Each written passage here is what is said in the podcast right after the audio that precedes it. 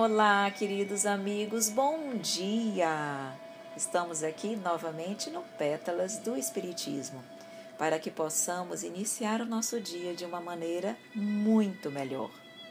Hoje nós vamos ver a pergunta 14 do Livro dos Espíritos, que aborda sobre o panteísmo. A pergunta é: Deus é um ser distinto ou será, como opinam alguns, a resultante de todas as forças e de todas as inteligências do universo reunidas. Os espíritos nos respondem: se fosse assim, Deus não existiria, porquanto seria feito e não causa. Ele não pode ser ao mesmo tempo uma e outra coisa. Deus existe, disso não podeis duvidar, e é o essencial. Crede-me, não vades além não vos percais num labirinto, donde não lograríeis sair. Isso não vos tornaria melhores, antes um pouco mais orgulhosos, pois que acreditaríeis saber, quando na realidade nada saberíeis. Deixai, consequentemente, de lado todos esses sistemas. Tendes bastantes coisas que vos tocam mais de perto, a começar por vós mesmos Estudai as vossas próprias imperfeições, a fim de vos libertardes delas, o que será mais útil do que pretenderdes penetrar no que é impenetrável. Aqui, mais uma vez, os Espíritos nos mostram a importância de nós procurarmos sermos melhores. Quando ele diz: Estudai as vossas próprias imperfeições, a fim de vos libertares delas, ele nos diz: é através da libertação dessas imperfeições que você poderá compreender Deus, sentir Deus, ver Deus. Então, é isso que nós devemos todos os dias e sempre procurar. Mas vamos ouvir também o comentário do Espírito Miramês, quando ele fala da unidade do Criador. A Deus é uma unidade dinâmica no seu caráter criativo e fecundo, mas único na sua majestosa intimidade de valores incomparáveis. Ele não é produto das coisas e inteligências disseminadas por toda a criação, pois causa e efeito são duas coisas distintas uma da outra. Basta um pouco de raciocínio para podermos harmonizar estas ideias referentes ao Senhor de todas as coisas. Em todos os momentos que voltamos a pensar em Deus, os nossos sentidos passam a vê-lo na sua unidade total, único na sua posição de benfeitor universal. Dividi-lo é contrariar a nossa consciência e sentir insegurança sobre a verdadeira paternidade.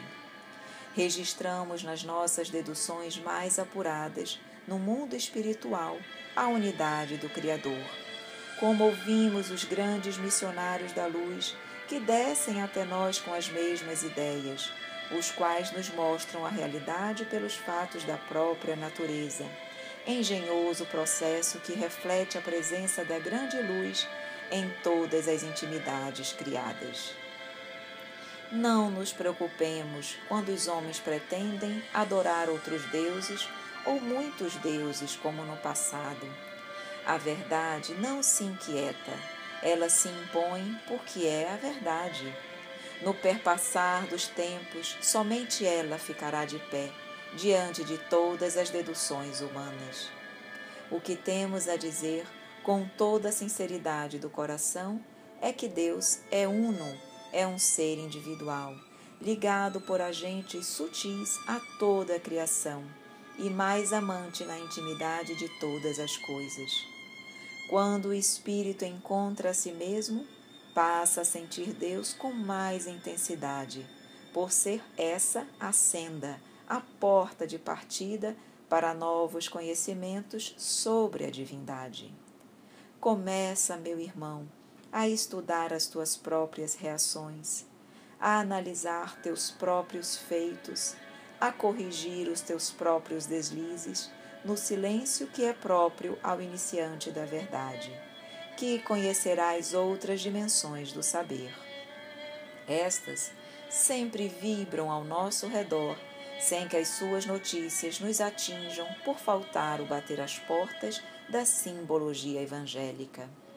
Quando os nossos pensamentos se educarem na razão direta das qualidades superiores e a boca se esquecer de ferir, os olhos de percrustar os erros alheios e as mãos se tornarem somente instrumentos de ajudar, estabelecerá a harmonia em nossos corações.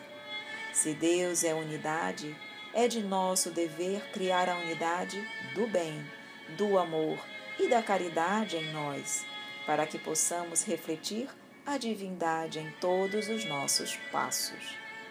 O homem inteligente procura não contrariar as leis naturais, e quando ele desencarna com essas mesmas intenções, sentirá na profundidade o porquê desta obediência. Ninguém é livre na totalidade da expressão. Somos todos servos do Senhor e essa deve ser a nossa imensa alegria, porque Ele sabe o que mais nos convém nas linhas do nosso despertar. O panteísmo foi uma verdade camuflada por encontrar uma, uma humanidade sem condições de senti-la face a face. A verdade se toma, pois, relativa em todas as suas nuances de claridades espirituais. Agora estamos comungando com ideias mais puras sobre a divindade, e a maturidade nos aproxima mais, conhecendo o Senhor. Por isso, cremos na unidade de Deus, na sua justiça cheia de misericórdia e de amor. Quanto mais conhecermos o Senhor, mais notamos as nossas deficiências em conhecê-lo, dada a sua grandeza de poderes e os seus atributos indescritíveis. Crê, meu filho, em Deus, sê obediente ao comando maior, que tudo virá ao teu encontro pelas linhas do teu merecimento e de acordo com a tua capacidade de suportar. Não existe injustiça em qualquer dos acontecimentos da vida esta é a verdade. Meus caros amigos, mais uma mensagem muito bonita e que nos traz oportunidade de muita reflexão. Que realmente tenhamos condições de refletir sobre essas palavras tão profundas, mas que basicamente nos chamam para a reforma íntima, para o autoaprimoramento, para a vivência do Evangelho e do amor. Um grande abraço a todos um dia sempre de muita alegria e muita felicidade. E para você que está nos escutando, mas ainda não faz parte da nossa lista, envie-nos uma mensagem para o número 92 o DDD 99191 9595 e todos os dias estaremos juntos conversando e aprendendo um pouco mais sobre a doutrina espírita. Um beijo a todos e até amanhã.